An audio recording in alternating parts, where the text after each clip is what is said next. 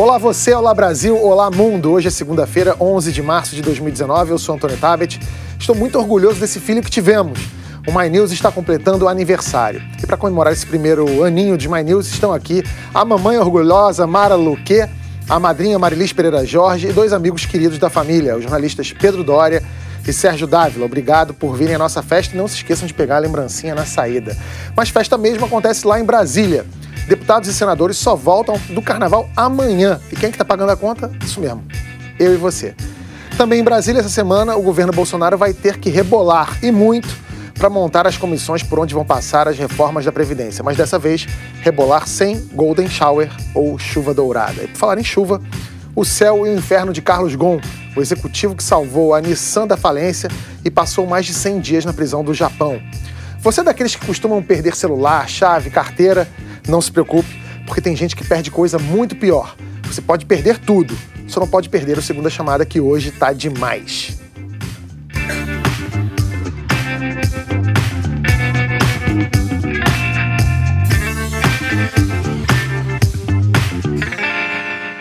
Sempre que tem um programa de TV, jornal, revista, portal, canal do YouTube que faz aniversário, eles praticam algo chamado Eu Me Amo, que é uma espécie de video show só que esporádico. Começa com aquela coisa autocentrada, masturbatória de parabéns para nós, nossa, como a gente é legal, palhaçada.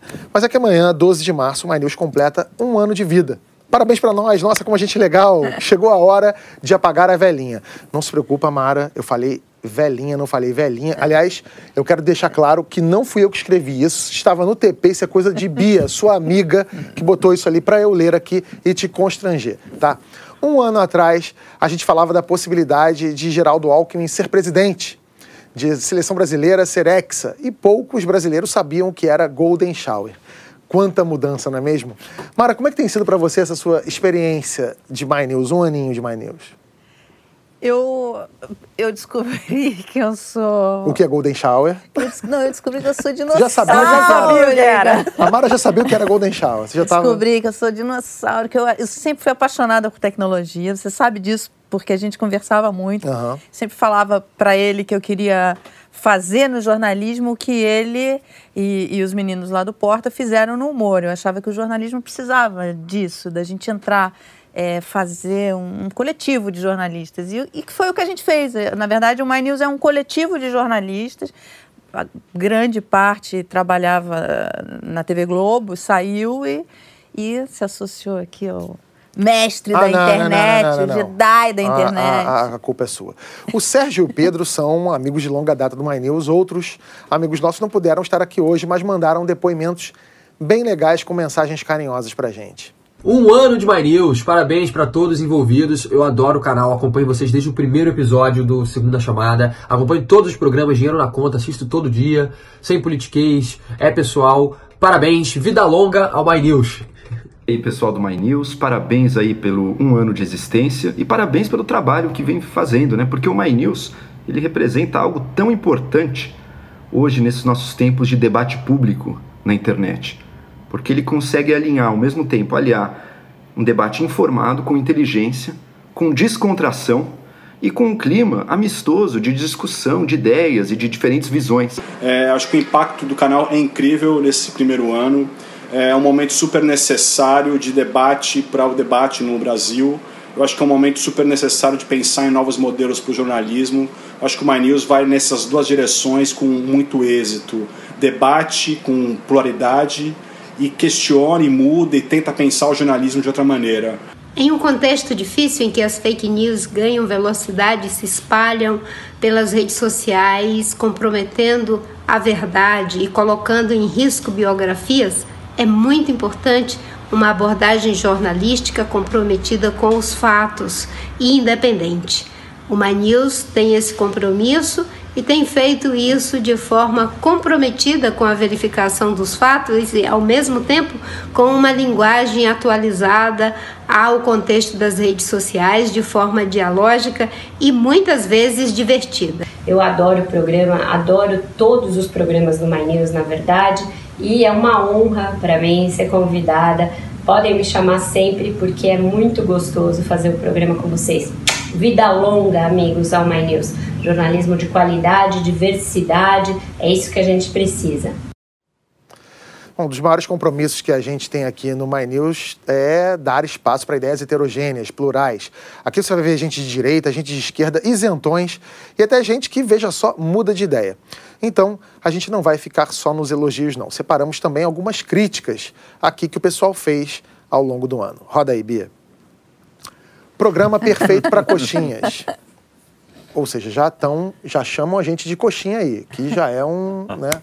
Vamos para o próximo, Bia, vai rodando aí. Esses jornalistas petistas sempre fazendo suas narrativas fraudulentas. Só faltam agora canonizar. Nossa, foi muito rápido, não consegui ler tudo ali antes. Só falta só faltam canonizar os seus ídolos. Ou seja, um chama a gente de coxinha, outro chama a gente de petista, a gente está no caminho tá super certo. certo. É, exatamente. Tá ótimo. Né? É. Né? Vamos lá. Estou oficialmente me desinscrevendo do canal. Não assisto o programa ou canal que se apequene a ponto de entrevistar esse senhor Bolos e conclamo as pessoas de bem a me seguirem. É preciso evitar enviar uma mensagem muito clara de intolerância ao apologi ao, a, aos, aos apologistas da criminalidade. É... Tabet, interessante ver que você justifica sua simpatia em ter um militar no poder sob o fato desse ser torcedor, entre aspas, o que seria um torcedor, entre aspas, né, do Flamengo. Parabéns pela imparcialidade. É a ironia do, da, da, da pessoa ali. É engraçado, eu, eu nunca falei, eu até no, no dia do programa eu até é. falei, eu falei que era uma brincadeira, brincadeira e tudo. Apesar de eu realmente achar que uma pessoa que torce pelo Flamengo seria uma pessoa melhor. É, vamos pro Mas próximo? o Bolsonaro é um torcedor, entre aspas, né? Porque a quantidade de camisas de time de futebol diferentes que eles concorrem. Eu já vi ele Mas acho que eles estavam falando do Mourão, que o Mourão é torcedor é, do Flamengo. Que o Mourão tinha falado esse que sim o, é torcedor de fato. Esse é de verdade, é. esse é de verdade. Ele deu uma declaração do que, que pois é. o Flamengo Perguntaram ganhou do alguma coisa né? do, do, de, um, de uma questão do dia, ele respondeu com a vitória do Isso Flamengo. mesmo. É isso, é verdade. E o Tabet comemorou. E Pedro, você que já veio aqui muitas vezes, você tem comentário sobre você também. Olha aí. Tem ver. comentário sobre mim também? Gente, o que é essa meia amarela? Sensacional. Hoje é azul. Olha só, a, a meia do Pedro não era amarela, era verde, não era? Não verde. Já, Já teve de teve todas as amarela, cores. teve. É. A única cor que eu tenho evitado porque se tornou proibida é vermelha. Por que se tornou proibido? É, porque aí as pessoas podem, sei lá, descobrir minha identidade secreta, que eu sou super-homem, uma coisa assim. Uma Ah, mensagem é subje- não. subjetiva. Pensei que era aquela coisa tipo, minha meia jamais será vermelha, sabe?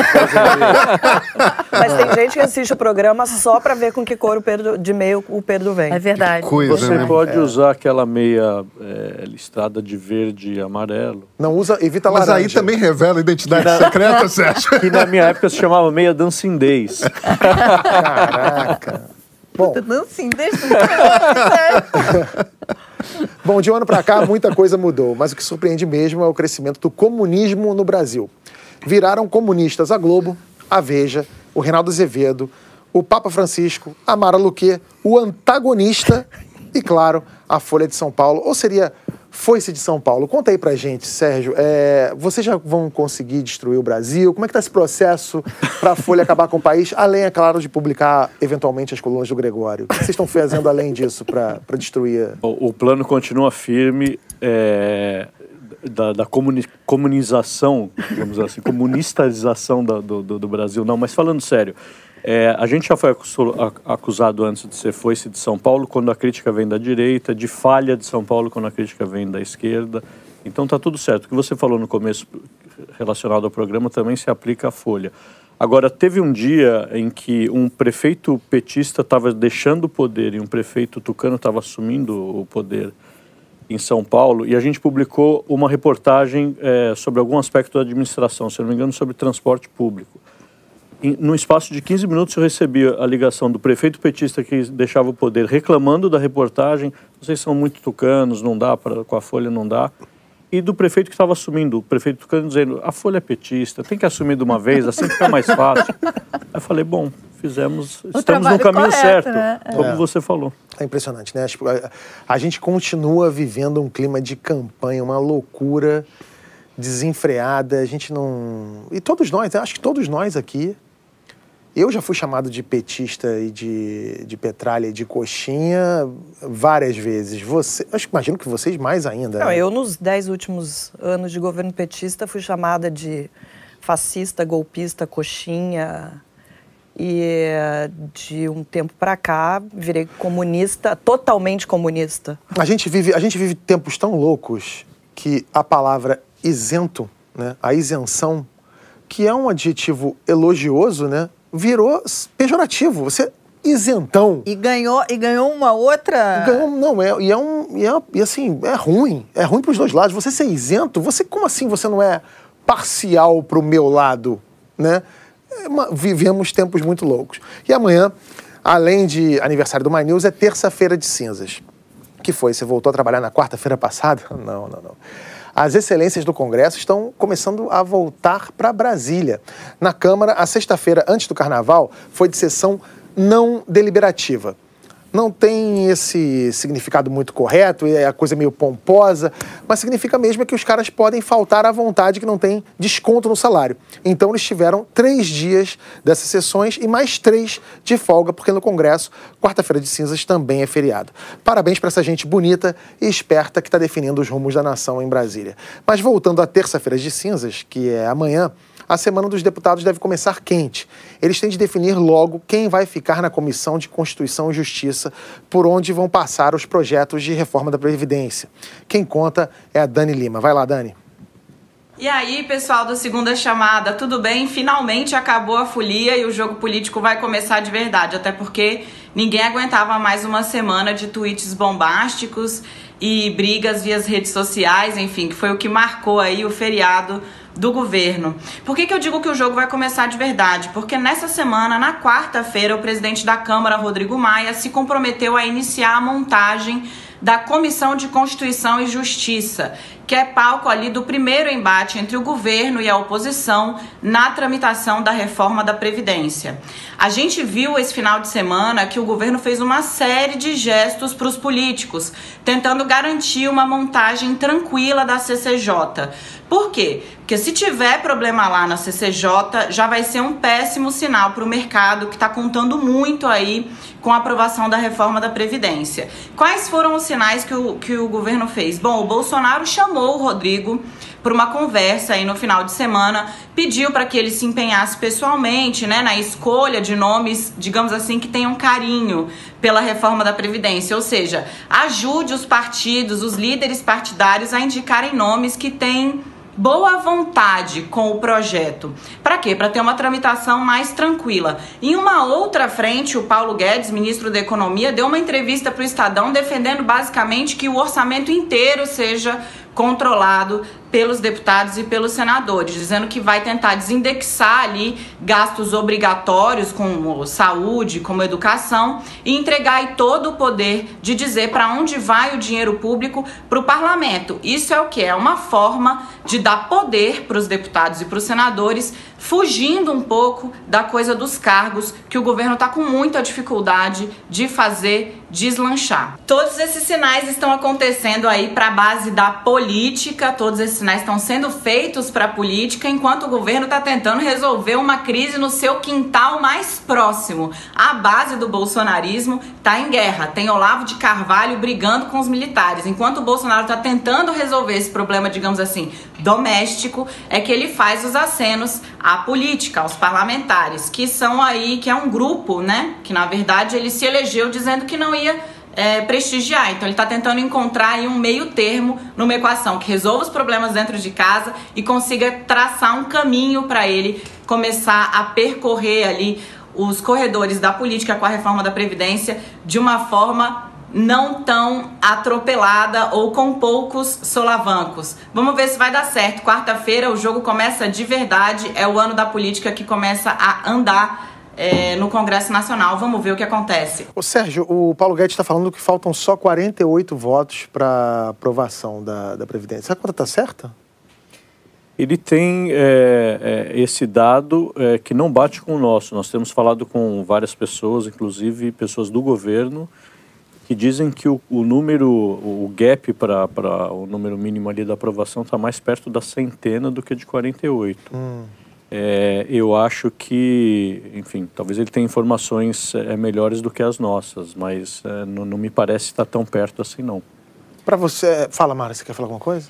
Ah, é, isso que a Dani falou, essa semana é uma semana de fato decisiva para o para o governo, porque a questão da previdência, quando a gente fala assim, ah, o mercado, né? Quando é o, mer o mercado, a gente vê muito comentário, ah, não pode governar para o mercado, mas não é. O mercado é, é, o seguinte, são os agentes econômicos que vão investir no país, que vão gerar emprego. É isso é o mercado.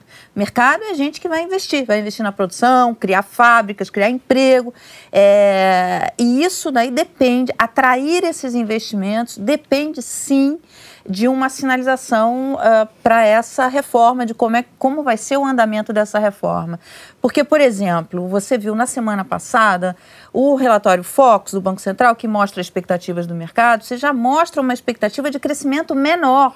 Quer dizer, os agentes econômicos ainda acreditam que, que vai ter a reforma, que vai conseguir passar, enfim, que ele e, e vai conseguir passar de uma forma é, rápida, né? Quer dizer, que não, não demoraria muito mas as projeções já estão piorando. Você viu na, na a, a, a, semana já teve uma bolsa andando já o dólar dólar é, refletindo uma alta, enfim, você já vê. Agora, fundamentalmente é crescimento econômico. E crescimento econômico significa o quê? Significa emprego. E a gente não, a, a gente a gente está vendo uma deterioração econômica. A situação fiscal brasileira ela é muito grave. Eu não sei se o, presidente tem noção da gravidade que é. E por exemplo, todos esses esses ruídos, porque esses tweets dele vieram um ruído. Seria interessante essa semana ele deixar o celular longe da mão do, do filho. Entende? A gente vai falar disso mais para frente um pouco, porque a gente tem um problema grave de de comunicação, esse fogo cruzado aí que a Dani falou. E essa coisa da Previdência é, não, não, é, não é simples. Né? Vocês terem uma ideia de como essa votação da Previdência é complicada, em 98, o Fernando Henrique, no auge da popularidade, tinha o Michel Temer como presidente da Câmara, que apesar de ser extremamente impopular, é inegavelmente hábil para lidar com esse submundo do Congresso. Ele não conseguiu aprovar a mudança da, na idade mínima por causa de um voto. Tudo bem que o deputado Antônio Candir, do PSDB, votou errado e se absteve. E olha que o Candir era um cara extremamente experiente, tinha sido ministro e tal. Mas, Pedro Dória, será que dá para confiar onde o Alexandre Frota vai botar o dedo numa hora tão importante?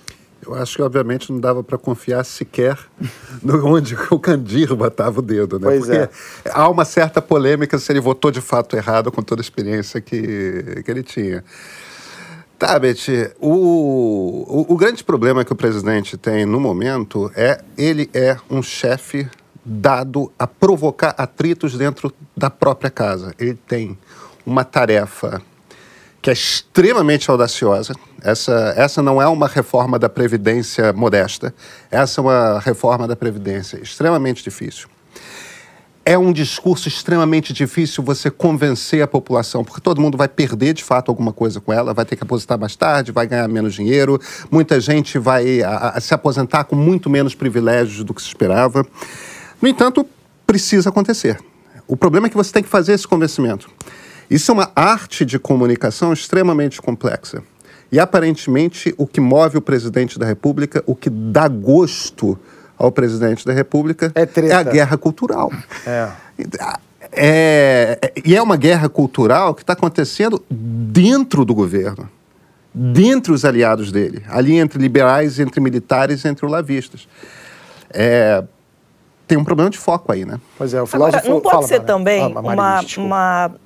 Claro que eu acho que ele também tem esse apreço por essa essa guerra que ele tem provocado lá, mas não pode ser também uma cortina de fumaça justamente porque dentro do, do, do, eleitorado dele, tem muita gente que é contra a reforma da Previdência.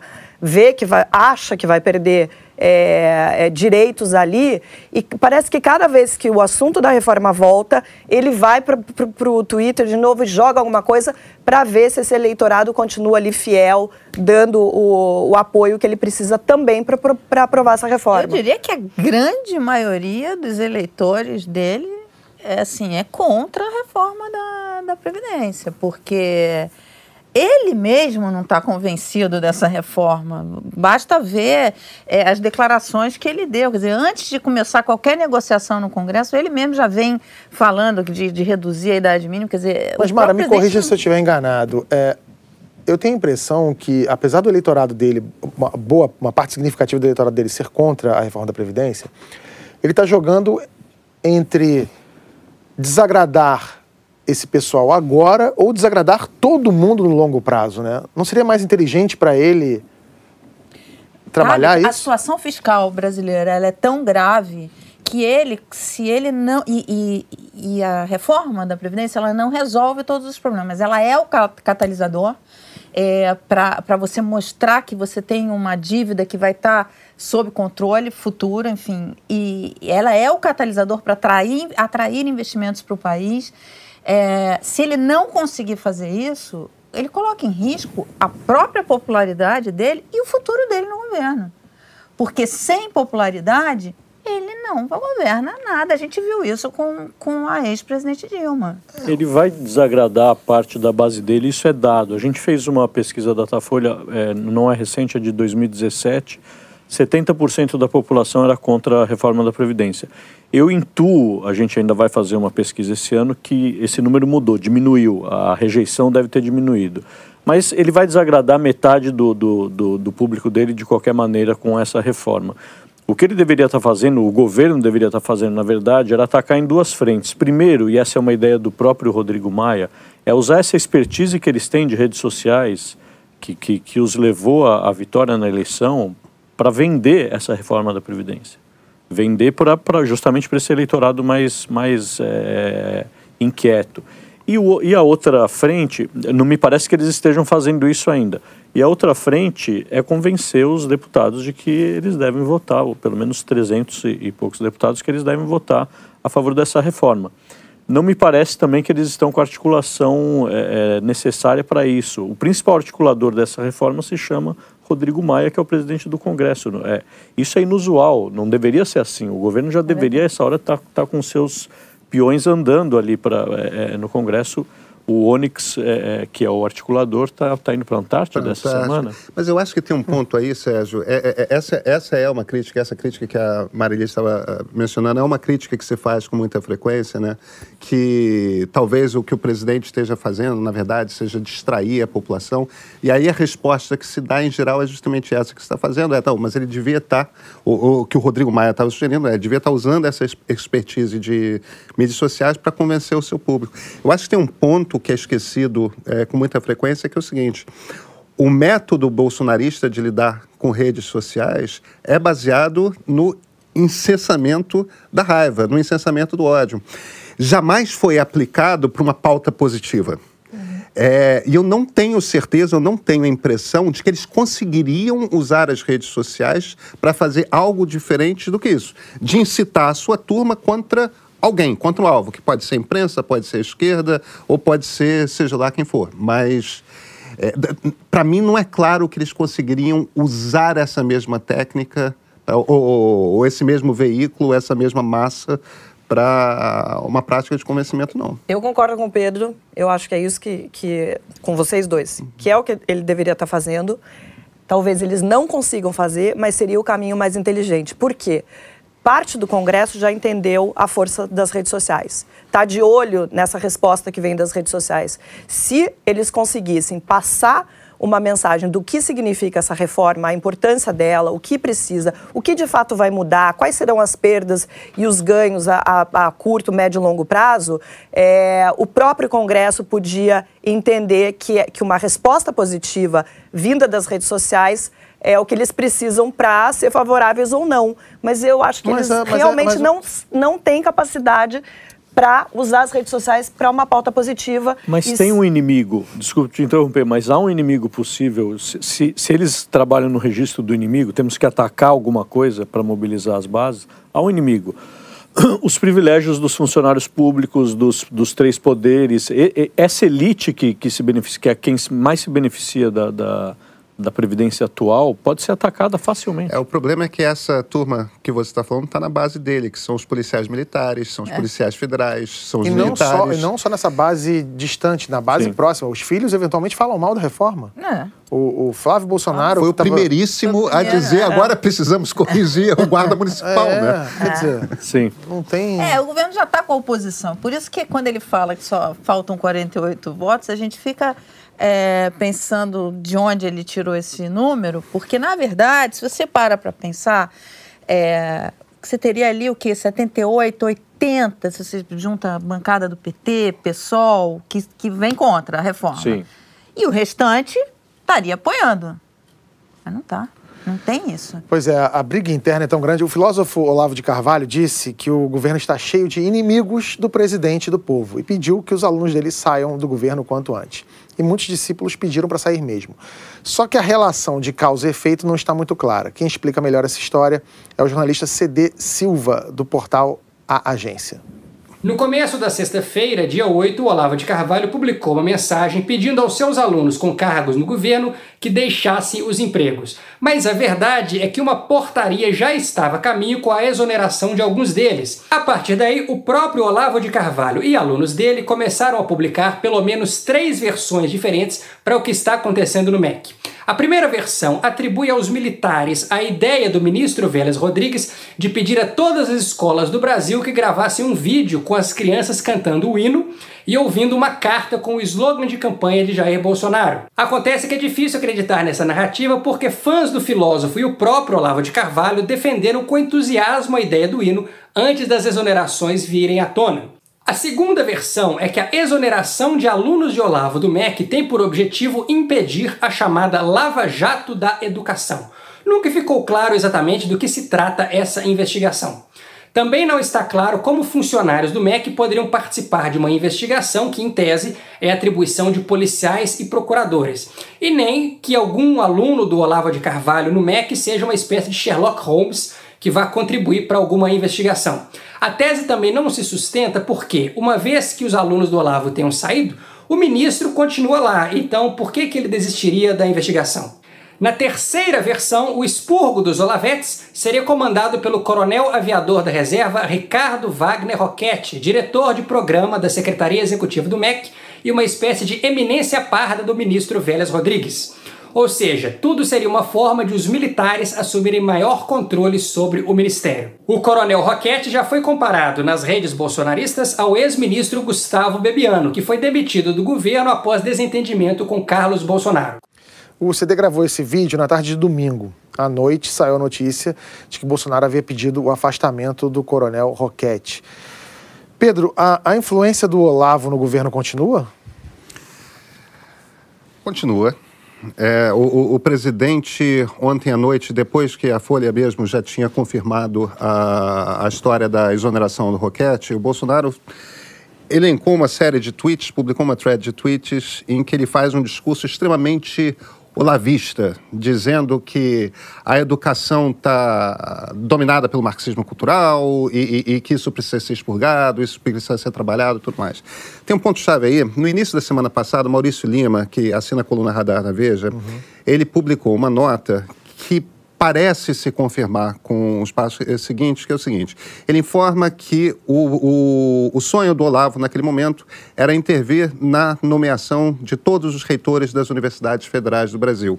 E no fim das contas, o que, que seria essa lava-jato de educação? Essa lava-jato de educação seria uma maneira de você limpar o terreno do MEC para botar ali pessoas com uma cabeça parecida com o Olavo. É, é, é muito curioso, porque o que o Olavo parte da visão de mundo do Olavo é, a, parte do princípio de que a esquerda usaria as ideias de, de, um, de um intelectual italiano do início do século XX chamado Antonio Gramsci, que seria uma maneira de você dominar culturalmente a sociedade espanhola. E, e, é uma coisa curiosa, porque o Gramsci foi presidente do PC italiano na época em que o Mussolini estava no poder, e não foi o Gramsci que fez isso, quem dominou é, é ideologicamente o sistema de educação para implantar um sistema novo foi o Mussolini. É, essa foi a...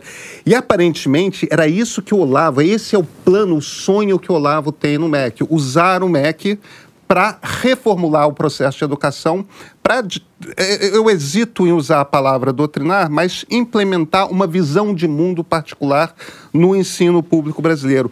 De alguma forma, em algum momento ali, talvez do Vélez, talvez dos militares, talvez da turma do lobby do ensino à distância, que também está muito presente no MEC, não está claro onde houve, mas houve uma fagulha aí, houve um atrito E o Vélez teve autorização, eu duvido muito que ele tenha tomado a decisão de fazer essas, esses remanejamentos e exonerações sem consultar o presidente da República. Ele, de alguma forma, se sentiu autorizado a fazer um movimento. Agora, em cima da grita do Olavo, obviamente o presidente da República voltou atrás e, e expurgou o Roquete, Roquete, né, o sujeito que eles acusavam. Tem um ponto aí que é o seguinte: o Olavo, que é um destemperado, que é um intempestivo, que sai publicando o que lhe dá na telha no momento que a emoção bate, pediu para os é, alunos dele saírem do governo nenhum de fato saiu. E o ponto-chave, ele chegou a falar no, numa reportagem a um repórter do Globo que um dos que ele queria ver saindo é o Felipe Martins. O Felipe Martins é um dos mais influentes assessores dentro do Palácio. Muitas pessoas, inclusive, veem no Felipe Martins o verdadeiro chanceler. É, que é o, o assessor cara, internacional do Bolsonaro. Que é o assessor internacional, o sujeito que escreveu, tem 30 e pouquinhos anos, escreveu o discurso do, de Davos, do, do presidente da República, e é um cara bastante messiânico. Né? A única coisa que o Felipe Martins, além de não se demitir, a única coisa que ele publicou no Twitter no Twitter esses dias foi um longo poema de um poeta inglês chamado Chesterton, falando de cruzadas e tudo mais, por conta dessa cruzada que eles imaginam do Ocidente cristão contra a Rússia, a China, o mundo islâmico, eu tô etc, tentando me lembrar onde etc. eu li, mas eu tinha lido como dado como certo a saída dele, não? Não saiu, continua e publicou hoje no Twitter a, a, as três letras V, V, V que está sendo interpretado como uma citação de Júlio César, né? Veni vidi vici, uhum. é, vi, vim e venci. venci. Talvez seja um pouco cedo para dizer que ele venceu, mas por enquanto os olavistas, ou olavetes, estão declarando vitória.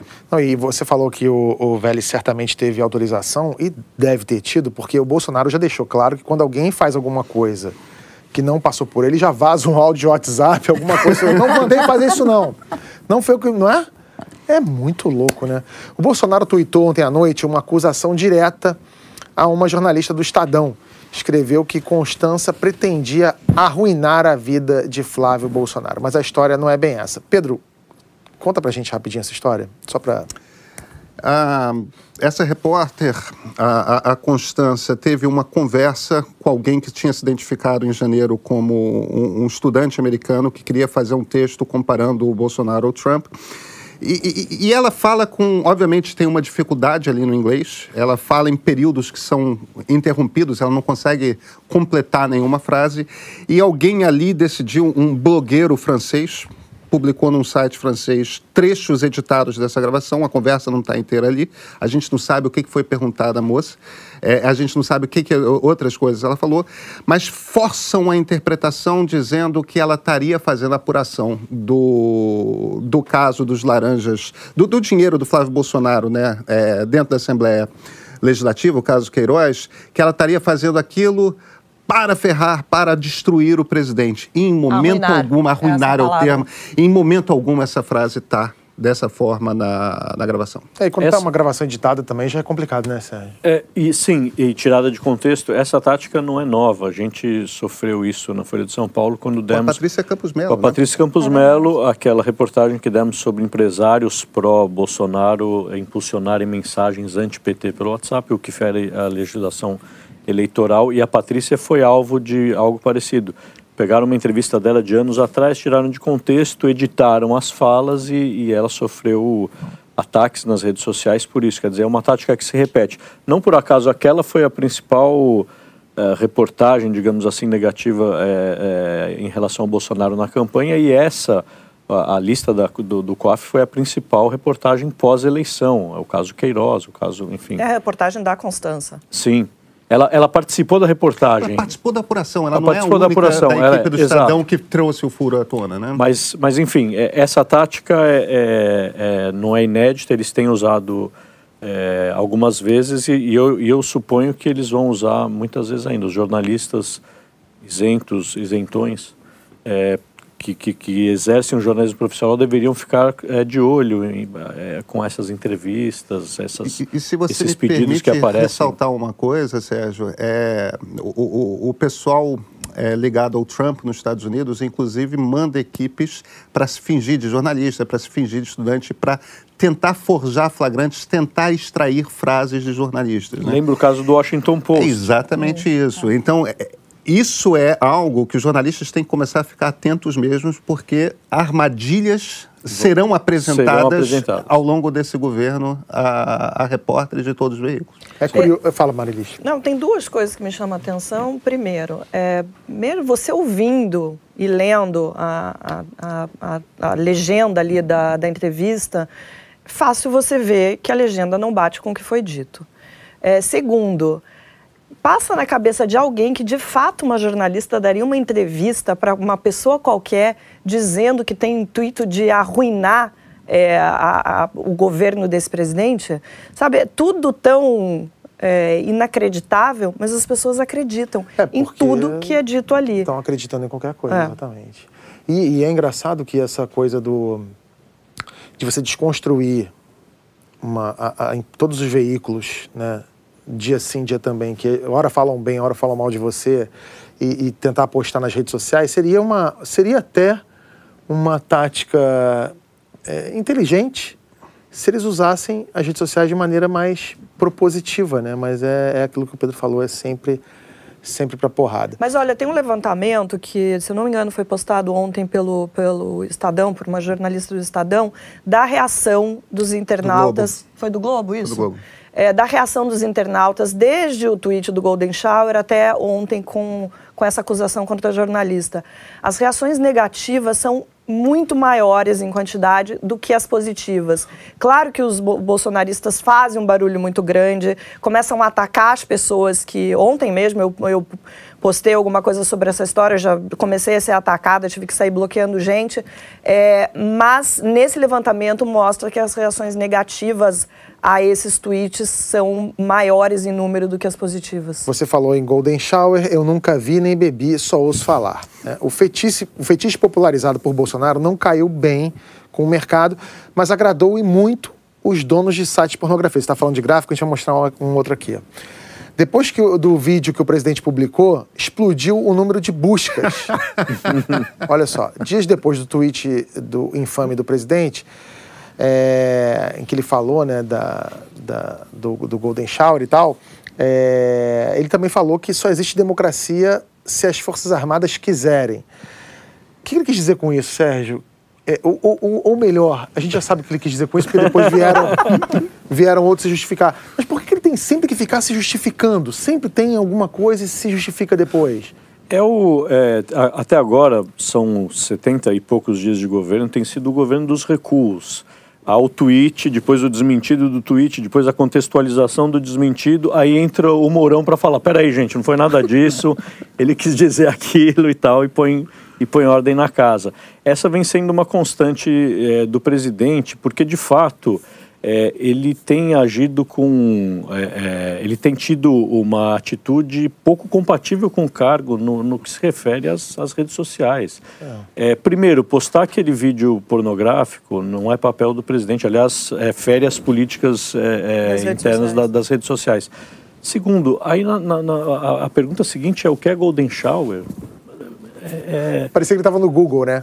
Ele falou Exato. Ele foi no Google e sem querer tweetou. E sem querer tweetou. É. É, é não, não, é compatível com o cargo que ele ocupa. É, ele devia estar preocupado justamente com a reforma da Previdência, com o desemprego que não, que não baixa, está 12%, com o dólar que está subindo, com a economia que foi crescer 1,1%, o PIB cresceu 1,1% em 2018. E a preocupação é o que é Golden Shower e o vídeo do, do fulano fazendo não sei o que no carnaval. É, a gente fala, a gente tá falando pra caramba de Bolsonaro aqui, Bolsonaro, Bolsonaro, mas a gente não pode esquecer da oposição, né? Tudo isso acontecendo e a esquerda brincando de Zé de Abreu presidente, ora chamando o vídeo pornográfico de é, manifestação cultural, dependendo do, de quem. De quem se... Quando o Bolsonaro publica, isso é pornografia e tal, sei lá o quê. Agora, quando vamos fazer uma reportagem. estudantes alternativos de São Paulo, é, uma performance. É uma né? performance, é uma manifestação cultural e tal. Com uma posição dessas, Os caras querem perpetuar a família Bolsonaro na presidência. Porque, assim, eu também lembrei de outro episódio que foi do Freixo, né? Que o Freixo, assim que, que, que, que ele, ele, virou deputado federal, e, o, e quando o Jean Willis falou que ia, que ia fazer um autoexílio lá, o Bolsonaro coment, é, tweetou, né, que dia maravilhoso. Grande dia. Grande dia. E aí o Freixo falou assim, isso, o presidente devia se dar o respeito, não é o tipo de, de atitude que a gente quer de um de um presidente da República, e tem toda a razão. E aí o Freixo, no primeiro dia, vai com um avental laranja, fazer uma labarismo com laranjas no, no, no Congresso e fala assim, porra que esquerda é essa? Né? Porque a gente tem um governo que é da quinta série A e uma oposição que é da quinta série B. Né? o, o, que me chama, o, o, o, que me chama a atenção, nós, jovens repórteres, é, lembramos o que, que o PT na oposição foi. É, a impressão que dá é que esses vários, essas, essa década e meia quase de governo do PT fez com que virassem gatos gordos que perderam literalmente a espinha, né? É. A coragem de fazer uma oposição dura que fizeram contra o Fernando Henrique. Pois que é. fizeram contra o Collor e fizeram contra o Itamar. Isso desapareceu por completo. E esses, esses, essa década e meia aí de governo do PT também tinha do outro lado uma oposição que era uma oposição do PSDB, que era aquela posição que dobra a roupa antes de transar, né? Aquela posição que pra, que pra pedir, pra reclamar de alguma coisa, assim, data máxima vênia, vossa senhoria teria por obsequio a gentileza de ter... Todo mundo com culpa, todo mundo com rabo preso, então era uma oposição... E essa oposição de hoje, gente, o que, que virou? Virou uma oposição de meme, né? Oposição é, é coisa. Não, não tem oposição. Oposição deveria ser coisa seríssima. Oposição é. deveria ser como fazem os ingleses o, o, shadow cabinet. Você, você deveria fiscalizar cada ato do governo e apresentar uma alternativa da oposição, fazer a crítica do, do, do ato e não fazer essas palhaçadas que você mencionou aí. É, é muito decepcionante. É, é, é o, o Brasil está sem oposição há uns 20 anos, desde, desde, desde, desde o PT na oposição. É, desde 2002. É, desde que o PT essa... virou situação, é. exatamente. No, no, momento que Luiz Inácio subiu a rampa do Planalto, o Brasil deixou de ter oposição para nunca mais. E isso é um problema. Não existe democracia saudável sem uma, uma oposição forte, firme, com argumentos. A oposição, a oposição quem está fazendo agora é a imprensa, que está ali fiscalizando, fazendo matéria, vendo Você que não chamaria governo... isso de oposição. Não, mas, não, mas assim, é, o único, é a única oposição que eu consigo ver é essa fiscalização tá que prefiro chamar de jogando é, luz. Prefiro sobre... chamar de vigilância, é de, de, de, jornalismo é, eu, crítico, não, não necessariamente de oposição. Eu, eu acho que. Mas eu, de... Desculpa, Sérgio, eu, eu só acho que a imprensa está fazendo o trabalho dela. Sim. É, é eu, acho que, eu acho que, na verdade, quem está fazendo oposição é o Bolsonaro. Ele é a auto-oposição dele porque ele já começa a se isolar é ali com governo. o núcleo familiar dele e você vê o Mourão, um Heleno da vida. Isso é muito engraçado. Eu estava pensando nisso, vindo para cá hoje, porque eu voltei de Portugal agora e passei uma semana lá em Portugal e os portugueses é, perguntam, né? Mas e Bolsonaro? É, é, eles tinham uma imagem que foi uma imagem que, que a esquerda passou durante a campanha para todo mundo e, e, foi a imagem que saiu do país, eles achavam que o, esse Bolsonaro iria assumir a presidência, que gays seriam apedrejados em praça pública, as mulheres iriam morrer e etc. Eles agora estão vendo que não, mas eles estão vendo que o Bolsonaro também não é. É o cara que publica o que, que é a Golden Shower no Twitter, ou seja, é, é muita loucura. Então, assim, é, a gente está falando de, de, dessa coisa do, do, do, do, governo, quando, quando antes do Bolsonaro assumir, as pessoas tinham morrendo de medo, generais, governo militar os militares estão parecendo que, é, que, são a solução, né? Assim, gente, pelo amor de Mourão, o Heleno, a gente, a gente fala assim, esses caras têm que sair para falar mais, a gente Eles precisa aparecer mais. as pessoas mais equilibradas é. diante da, do, do, do jeito que o Bolsonaro e os filhos são destrambelhados em tudo que eles vêm fazendo. Como disse Pedro Mas Dória, eles são equilibrados. Exatamente. Não, então, é aquela, aquela imagem... Aquela... Eles são equilibrados, só por isso. Não quer dizer que sejam bons, não quer dizer que venham a governar bem se vierem a governar, se o Mourão em algum momento assume. Não quer dizer nada disso. Agora, tem demonstrado equilíbrio. Pois é, esse Sim. governo precisa de equilíbrio. É claro. Mas, Pedro, qualquer assim, governo precisa é, de Mas, Pedro, também mostrar equilíbrio neste governo. É isso que eu estou falando. É qualquer pessoa é. que tenha um Olha, é mínimo é verdade, é verdade, consegue é mostrar verdade. equilíbrio. Mas eu, mas eu acho que em alguns momentos a gente tem que fazer certos elogios. A quantidade de gafes que o Mourão cometeu durante a campanha não foi pouca. Ele defendeu o autogolpe, defendeu o torturador, disse que criança criada só por mulher é, vira marginal, é, vira marginal disse que o 13 terceiro era uma jabuticaba brasileira, quando é só um truque contábil e não é só no Brasil que tem. O número de salários por ano que você tem é, é irrelevante. Mas media training. Pois é, Pode mas, ter rolado, mas, mas vem cá, é... isso é parte do trabalho. Sim. Você se preparar para conversar em público, para você falar em público, se você é um homem público, isso é parte do trabalho. Quer dizer, houve nitidamente, no caso do Mourão, um trabalho dele de entrar no papel de vice-presidente da República. E também teve, do outro lado também, teve também uma forçação de barra ali para também, também pescar qualquer coisinha que ele falava, porque era época de campanha, né? A campanha também. Não, ele cometeu gafes reais. Não, cometeu, mas estou falando, é. não foram todas elas. Em algum momento tinha alguma coisa que ele falava aqui que já dava uma forçadinha. Não, não, mas, mas se você é pensar só... bem na estrutura desse governo, é, é, é, eles vão odiar, obviamente, essa frase, mas é muito parecida com a estrutura do, do lulopetismo, do, do, do Lula no poder, porque você tem várias alas. A ala do, dos militares, que, que tem se mostrado a mais sensata até agora, concordo com você, são os estadistas. É o ah. Palocci. É, o, a, o, Paulo, o Paulo Guedes, que é o, que é o market friendly ali, o ministro é, que o mercado espera é, é, ardentemente ver o que vai fazer. O Moro, o Moro, que é o ministro da lei e da ordem. E aí você tem os bolsonaristas que, que são a família, né? os, é. os ideólogos, a Damares, o, o chanceler, o ministro da Educação.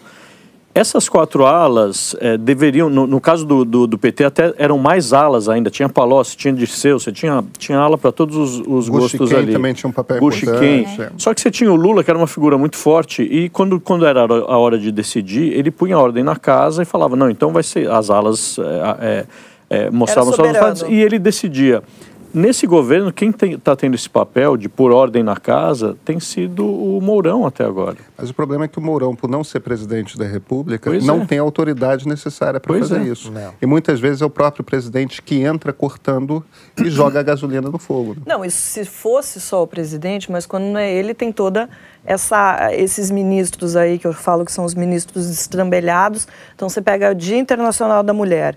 Primeiro, Bolsonaro vai lá e diz que agora está equilibrado porque ele tem duas ministras que valem cada uma por dez homens, achando que isso é engraçado. Todo mundo deu risada, mas assim, desculpa, aqui fora não foi nada engraçado isso que ele falou. Aí vem a Damares nesse dia que está todo mundo discutindo situação do mulher, da mulher no Brasil, violência contra a mulher, que é uma das pautas mais importantes que, que entrou na nossa imprensa e não vai sair tão cedo, porque os números são realmente absurdos, e vai lá e diz que os meninos precisam ser ensinados a dar flores e abrir porta do, do, do carro para as meninas. Não dá, né, gente? Daí, dias depois, ela vai dizer, se eu não me engano, até numa entrevista para Folha, não sei, eu li, leio tanta coisa que às vezes não sei onde eu li, que não era bem isso, que claro que não vai resolver o problema da violência, mas que não tem problema nenhum ensinar isso para os meninos, afinal, são valores da, da família, das pessoas do bem. Então, assim, é desesperador é, a gente ter não só um presidente destrambelhado, mas em volta dele, no entorno dele, ter gente do mesmo nível. Mudando de assunto, uma história que parece um roteiro de filme. Um executivo de sucesso que chega ao topo de duas das principais indústrias automotivas do mundo. Salva uma das empresas da falência e vira herói nacional. Ganha até um personagem de mangá, aqueles quadrinhos japoneses super populares. Então, o poder deste homem aumenta e a rede de intrigas ao redor deste personagem controverso também. Anos depois, ele acaba preso por denúncias de sonegação de imposto. A gente está falando do Carlos Gon o franco-brasileiro que foi presidente da Renault e da Nissan e passou mais de 100 dias preso no Japão. Ele foi solto na semana passada com uma série de restrições depois de pagar uma fiança de 33 milhões de reais. Uma história cheia de incertezas e com muitas especulações.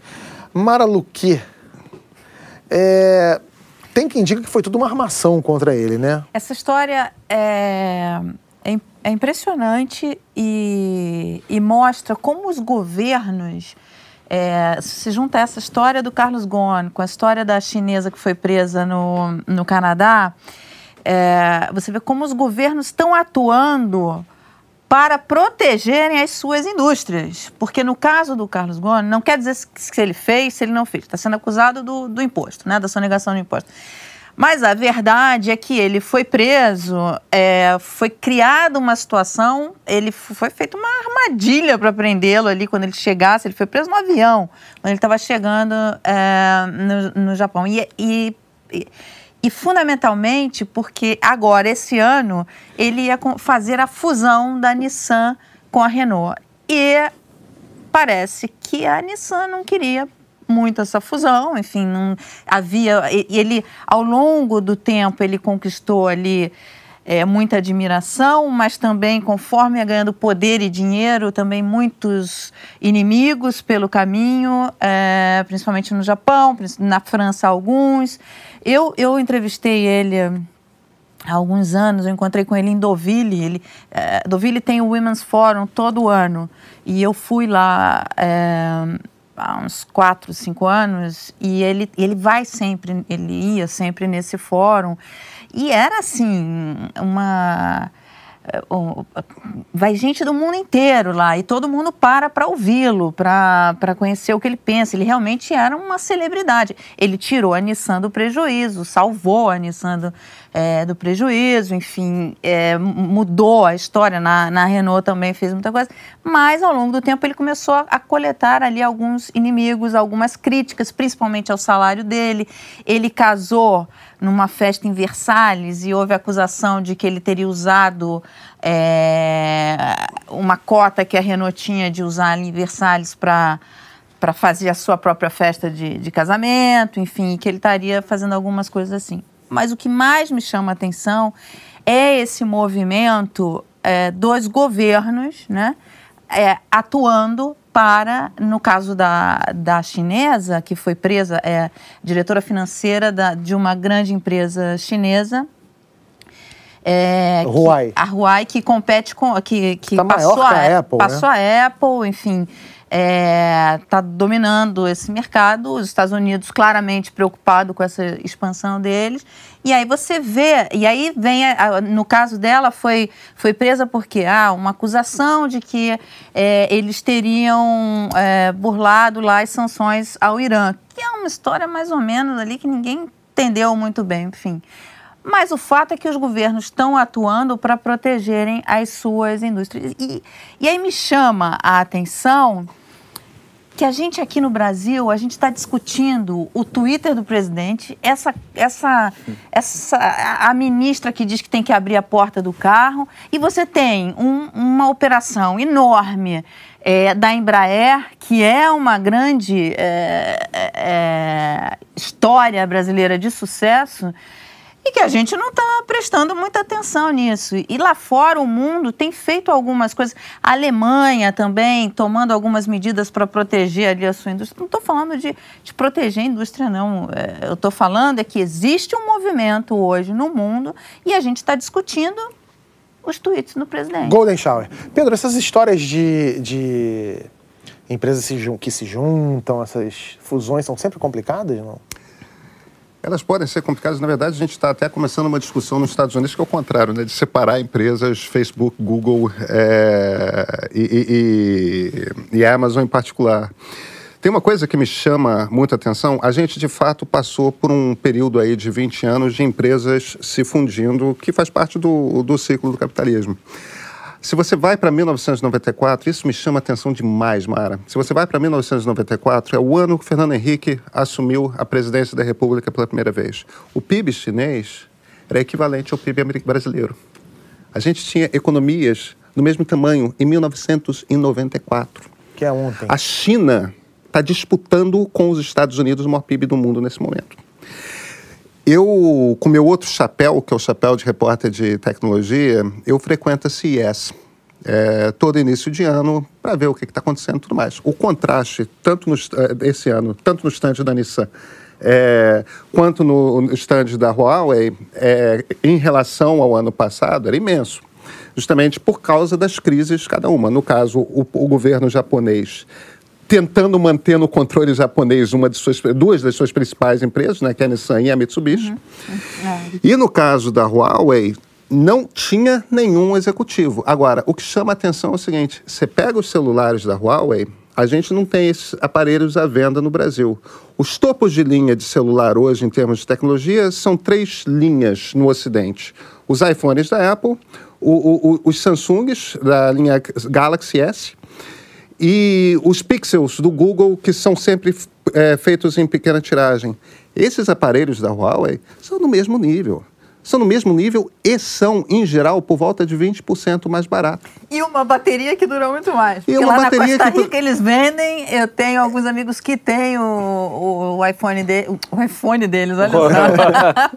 o mobile deles. O, o mobile o deles, deles. e estão felizes da vida porque a agora, bateria agora, dura veja, muito. a preocupação do Vale do Silício e, e, e a preocupação do governo americano com isso não é à toa. A China, que antes fabricava hoje desenha aparelhos de tecnologia com a mesma qualidade que o Vale do Silício produz. Em 94, a China tinha o tamanho da economia do Brasil. Olha a quantidade de tempo que nós perdemos entre é, FH, Lula, Dilma, Temer e agora Bolsonaro. E o que, que a gente está discutindo? Vou deixar Agora, Pedro, eu, eu, eu fiz uma viagem à Índia algum tempo atrás e eu entrevistei uma, uma socióloga e um economista. E eles estavam falando sobre a China e tal, e ele, a Índia falando o seguinte, olha, a China avançou muito mais do que a gente porque investiram fortemente em educação tiveram. O que é verdade, um a gente sempre tem que lembrar que a, Sul a também, China se você for é, mais, é, mais atrás, totalitário, né? Anos 50, é. era, se chegarmos aos anos 50, 60, era Coreia do Sul, Chile e Brasil. Olha é. as economias e, e, o nível de educação hoje em dia também são discrepantes e o Brasil em último lugar. É. E não tem nenhuma razão, com, com a quantidade de pessoas que a gente tem, quantidade de recursos naturais, não tem nenhuma razão para a gente estar onde a gente está. É, Fora a, governos a, absolutamente a melhor, a melhor frase que eu já ouvi sobre a China é o seguinte: é, quando a gente fala, né, assim, ah, fulano, pô, você é um em um milhão, né? Nossa, cara, é um em um milhão e tal. Se você acha que você é um em um milhão, na China tem mil igual a você. Porque, né, é ah. tanto, tem um cara no Vale do Silício... na verdade. tem um milhão, tem mil e quinhentos que nem você na China. Então, é, eles sempre vão estar nessa vantagem. O dia que eles entrarem no jogo de verdade... É, o Kissinger que dizia isso, me, me corrige, Pedro, se não for isso o chinês começa a fazer um túnel num, num, numa montanha. Se eles errarem o caminho, eles fazem dois. Porque é. é. muita gente, muita disposição e muita vontade de crescer. É, de fato é Você isso. Você sabe que nessa coisa de 5G foi exatamente isso que a Huawei fez, né? Por que, que a Huawei é a única empresa, no momento que definiram como é que é o protocolo de 5G de celular, a única empresa que tinha todo equipamento de infraestrutura, antenas, roteadores, etc., prontos, era a Huawei. Por que, que eles tinham isso semanas depois do consórcio definir qual protocolo? Porque eles sabiam por que linha é, o troço ia seguir. Eles fizeram três modelos diferentes, dependendo de. Literalmente pegaram e botaram fábrica para fabricar, engenheiro para fazer sistema, fábrica para iniciar processo de produção. Então, no momento, por isso que os americanos imediatamente apavoraram. Não, peraí, não pode entrar Huawei nos Estados Unidos de jeito nenhum, porque senão eles iam ter conta. essencialmente um monopólio de toda a infraestrutura de telefonia celular da Europa, dos Estados Unidos, do e Brasil. isso para estratégia militar, imagina você ter os celulares das pessoas no planeta inteiro já era. Um agente autônomo de investimentos é, que trabalhava no escritório da XP está sendo acusado de ter montado um esquema de pirâmide financeira. Ele teria vendido produtos por fora. Segundo o jornal Valor Econômico, o agente se matou no dia 28. Mara, qual foi o prejuízo dos investidores com essa brincadeira? É, o valor deu esse número 20 milhões. Agora é interessante é que as pirâmides financeiras elas existem há muito tempo é, e elas são recorrentes. E as pessoas sempre é, caem nessas pirâmides. Qual é? A, a, CVM tem um trabalho muito forte nessa coisa de, de educar para que as pessoas fiquem é, atentas às ofertas de investimentos, né? E, e, o Brasil agora, com taxa de juro mais baixa e tal, você vem, vem muita gente falando, não, é, eu tenho uma oferta que eu, você vai ter um ganho que é é, uma vez eu recebi um e-mail de um, de um internauta falando: é, eu, eu recebi uma oferta de uma aplicação que eu ganho 10% ao mês. O que, que você acha? Eu falei: a taxa básica é de 6,5%. O que, que você acha de uma aplicação ao ano? O que, que você acha de uma aplicação que te dá 10% ao mês? E aí, e, mas isso é recorrente. Muita, você tem muitas ofertas, o Brasil já viu várias, boi gordo, avestruz, é, enfim, várias outras. JJ. JJ, que teve agora, é. né? É, essa da XP, o agente autônomo, é, o que, que ele fez? Ele é, não foi um investimento na XP ou da XP ou sancionado pela XP. Não, ele era agente autônomo, mas ele, ele, ele direcionava. Mas autorizado pela XP. Então, mas ele direcionava para uma outra aplicação fora da XP. A XP, inclusive, disse que vai ressarcir os, os investidores que tiveram prejuízo. Mas ele redireciona, ele pegava esses clientes e redirecionava para uma outra aplicação é, que ele que ele fazia, enfim, e que dizia que dava um retorno melhor. Atenção a isso, porque mesmo tem muito gerente de banco que faz isso, que pega o, o, o cliente, o cliente chega lá com uma grana para investir na, na, em algum produto oferecido por aquele banco, e o próprio gerente fala, olha, não, eu tenho uma aplicação aqui melhor, assim, sabe? E a questão dos agentes autônomos está sendo muito discutida, porque ele acaba, a, a XP ela cresceu, a história de sucesso da XP vem muito disso nos últimos anos, é, porque ela montou uma grande rede de agentes autônomos, mas você o que, que, ele tem que fazer? O agente autônomo, ele vende o, o produto ali para você. É diferente de um consultor financeiro. A gente tem um consultor financeiro que diz para gente, olha, nossa, é, todos os nossos investimentos, as nossas obrigações, enfim, o que, que a gente quer, os nossos objetivos e tal. E aí você mesmo pode, inclusive, fazer sua aplicação onde você bem entende. O agente autônomo está ligado a alguma corretora e faz essa, vende esse produto, mas ele não, não em tese, não é, não te dá um aconselhamento financeiro. Ele trabalhava em um dos maiores escritórios da XP no Rio, né? E, e, e trabalha assim ganhando comissão, né? Ele fica de olho na comissão. Exatamente. É. Mara, mas é, quem melhor... são as maiores vítimas? Então, é, é, investidor iniciante? O que, que a pessoa precisa É o investidor que quer atenção? ganhar muito é dinheiro é rápido. A pessoa não pode acreditar, então, não, em promessa tem... de dinheiro não, fácil. Não, é isso. Primeira coisa, quem te ofereceu o investimento, é, isso, isso é regulado. Quer dizer, não é qualquer pessoa. O seu cunhado não pode chegar e te vender, embora tente, não pode te vender é, um investimento. Você, a primeira pergunta que você tem que fazer é o que você está ganhando com isso? Quanto que você ganha? Me fazendo essa oferta. Porque você sabendo quem remunera esse cara, começa a ficar claro para você o, o, conflito de interesse, se tem conflito de interesse ou não. O segundo ponto é entender o risco da aplicação que ele está te vendendo. Porque se é uma aplicação, sabe, que está dando um, um, retorno muito bom para ser verdade, provavelmente não é verdade. É, não existe milagre. Muita atenção, você tem muito isso. Ah, ganhe tantos milhões rápido. Eu tenho visto algumas coisas na internet assim que realmente são de arrepiar.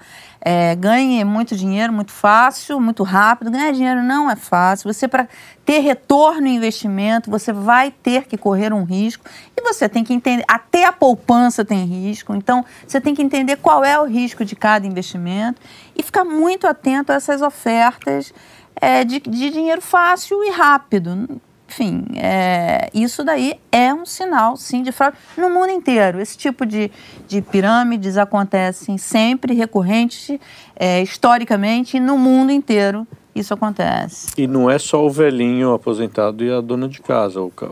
As pessoas querem acreditar que esse retorno. Não, eu, eu realmente descobri o investimento que vai me dar o retorno certo. É. Veja o caso do Bernie Madoff, que, Exatamente. que pegou toda a elite é, financeira nova-iorquina uma elite supostamente muito bem informada sobre finanças e sobre onde aplicar o seu dinheiro, e por anos é, aplicou, é um aplicou a pirâmide olha, neles. Olha que interessante. Está tenho... preso hoje, é, é, eles, esses investidores perderam milhões, perderam de, centenas muito, de milhões de dólares. É, eu tenho uma fonte que fazia, é, tinha dinheiro aplicado lá dos seus clientes nos fundos do, do Madoff, e ele disse que estava numa reunião com ele no dia do 11 de setembro, quando teve lá, as torres caíram. Aí ele chegou e perguntou é, para o Madoff, o que acontece agora com os fundos? E ele virou e falou assim, nada. Ele vai continuar rendendo o 1%, era 1% ao mês, uma coisa assim que rendia. É, ele vai continuar rendendo a mesma coisa. Ele disse que saiu dali e tirou o dinheiro. Ele falou assim, impossível você ter uma tragédia como você teve no setembro e o cara dizer para você que, não vai acontecer nada. É o ascensorista do, do pai do Kennedy na é. depressão, né? O velho mito. Um manequim com capa de Elvis, dentadura de ouro, chifres de veado e um filhote de chihuahua. Receita de uma esfinge pós-moderna? Não. São coisas que esqueceram no Uber. Isso mesmo. Não todas ao mesmo tempo, é claro. A empresa fez a lista dos objetos que os americanos mais esqueceram nos carros em 2018. Nada de surpreendente. Telefone, carteira, chave, bolsa, mochila. O metrô de São Paulo volta e meia divulga os objetos mais inusitados que as pessoas perdem. Tem a clássica dentadura, teve gente que esqueceu um aparelho de telefone fixo, carrinho de bebê, sem o bebê, que fique claro, e sempre tem o caso da muleta perdida. Eu gosto de imaginar que o cara experimentou um milagre ali entre o Tatuapé e o Belém e saiu saltitando do trem e pegou, deixou a muleta para trás. Bom, quem aqui tem esse hábito de esquecer os pertences no Uber, no táxi, no metrô, quarto de hotel? Bia. Bia? Ela esquece o celular sempre. Sempre. Sempre. A Mara tá falando baixinho, parece que a Bia não vai ouvir o que ela tá falando. É. A, eu já deixei. A, a, Bia falou que é mentira, a Mara que esquece ah. sempre. É a coisa delas aí. Eu já deixei guarda-chuva e celular, nada demais, mas a gente fez uma, uma enquete nas redes sociais para perguntar o que as pessoas já deixaram e, e é bizarro. Tem muleta, é, instrumento, violino, flauta, marmita, deixam muito. Agora, teve gente que já deixou a avó, e teve gente que já deixou o filho de dois anos, mas não foi, na, não foi no transporte público, foi numa loja. A pessoa foi embora, depois lembrou que não tinha deixado Meu o filho. Deus As pessoas esquecem, então Ai, pensando em outra doeu. coisa e vão embora. Eu deixei a minha reputação no Uber, porque eu tenho duas filhas gêmeas de cinco anos e elas, a gente entra no Uber, elas ficam pulando, comem todas as balas, ficam falando com o motorista e eu vou vendo a minha pontuação baixando, que nem no filme, no Black Mirror. Aí eu comecei a andar de Uber sem elas, para ver se eu consigo subir ali no 4,50, né? 4,55 e tal, tá melhorando. A minha nota então com as é minhas filhas eu pego 99 e sem as minhas filhas eu vou de Uber. eu acho que eu já contei aqui, eu não sei se eu já contei, mas se eu contei, vou contar de novo. A minha nota no Uber era, é, é, sempre foi muito ruim. E eu não, de, de, verdade, eu não sou um cara que mereça ter a nota que eu tenho no Uber. Porque assim, eu, eu chamo o carro, eu sempre, eu já tô lá, eu entro, cumprimento a pessoa. Normalmente, se não for uma coisa muito absurda, normalmente não peço nem para trocar a, a, música que tá tocando, a temperatura do carro tá sempre boa, se não for uma coisa exorbitante. Eu cumprimento, fico na minha, no celular, fone de ouvido, sei lá o que, fui embora. E aí, por sorte, é, ou acaso, um, um motorista de Uber que já tinha é, me dado um transporte uma vez, ele me pegou pela terceira vez e um cara sempre foi muito simpático comigo. Ele, pô, e aí, porta dos fundos e tal, sei lá o quê. Aí eu perguntei para ele, cara, vem cá, me dá uma explicação, porque é, a minha nota no Uber é muito ruim. E eu quero entender por que, que a nota é ruim. Aí ele, pô, tua nota é ruim? Eu falei, é, é ruim. Ele, pô, mas não precisava ser ruim, né? Eu falei, é, não é. Aí ele entrou num grupo de WhatsApp de motoristas de Uber, ali da. que atende a Zona Sul do Rio de Janeiro e tal. Aí ele mandou assim: eu tô com o coroa do Porto dos Fundos aqui. é, a nota dele é 4,55. A nota dele é ruim. Ele quer saber por que a nota dele é ruim. Alguém sabe aí por quê? Pum, mandou o áudio. Daqui a pouco começaram a ver as respostas. Aí um cara me responde assim: Pô, peguei o cara outro dia, o cara nem pra me contar uma piada, pô. não me, fala, não me faz uma piada, não me, não me não faz um sketch ao vivo aqui, porra, dei nota ruim pra ele mesmo. Ou seja, eu tenho que dar o serviço pro cara. É Aí eu descobri por que a nota do Rafael Portugal é tão boa. Que o Rafael Portugal entra, faz vídeos, stories, faz piada, manda recado pra avó do cara. Ou seja, eu tenho que fazer um. Mas eu ia te falar isso. Você entra, bota o fone, não conversa, os caras é. te acham mó antipático. É, muito antipático. É. Né? E eu achando que tô fazendo um, um favor de não encher o saco do cara. Impressionante. Bom, se você for que nem a Mara Luque ou a Bia, que perde uma coisa a cada cinco minutos, se inscreve no canal para não perder nenhum vídeo do My News. Quarta-feira tem estreia aqui no My News. Quinta-feira, desculpa. Quinta-feira tem estreia aqui no My News às oito e meia da noite. Quinta-feira, oito e meia da noite. Quinta-feira, oito e meia da noite. Programa novo, né, Mara? Mas ainda não um dá para contar. Programa novo. Ah, deixa eu contar lá. Não dá para contar. pedaço. Não, é mistério. Ele vai não pode, o programa não novo. pode, não pode contar. Ah. É sério, não pode contar. É mistério. Muito obrigado para a galera que é My News Raiz, para quem chegou depois, para quem chegou agora, para quem viu isso tudo mato, para quem viu tudo crescido já. Nosso coração é gigante. Muito obrigado. Um ano de My News. Começamos do zero e já somos mais de 170 mil e vem mais por aí. Valeu, gente. E até quinta. Tchau, tchau.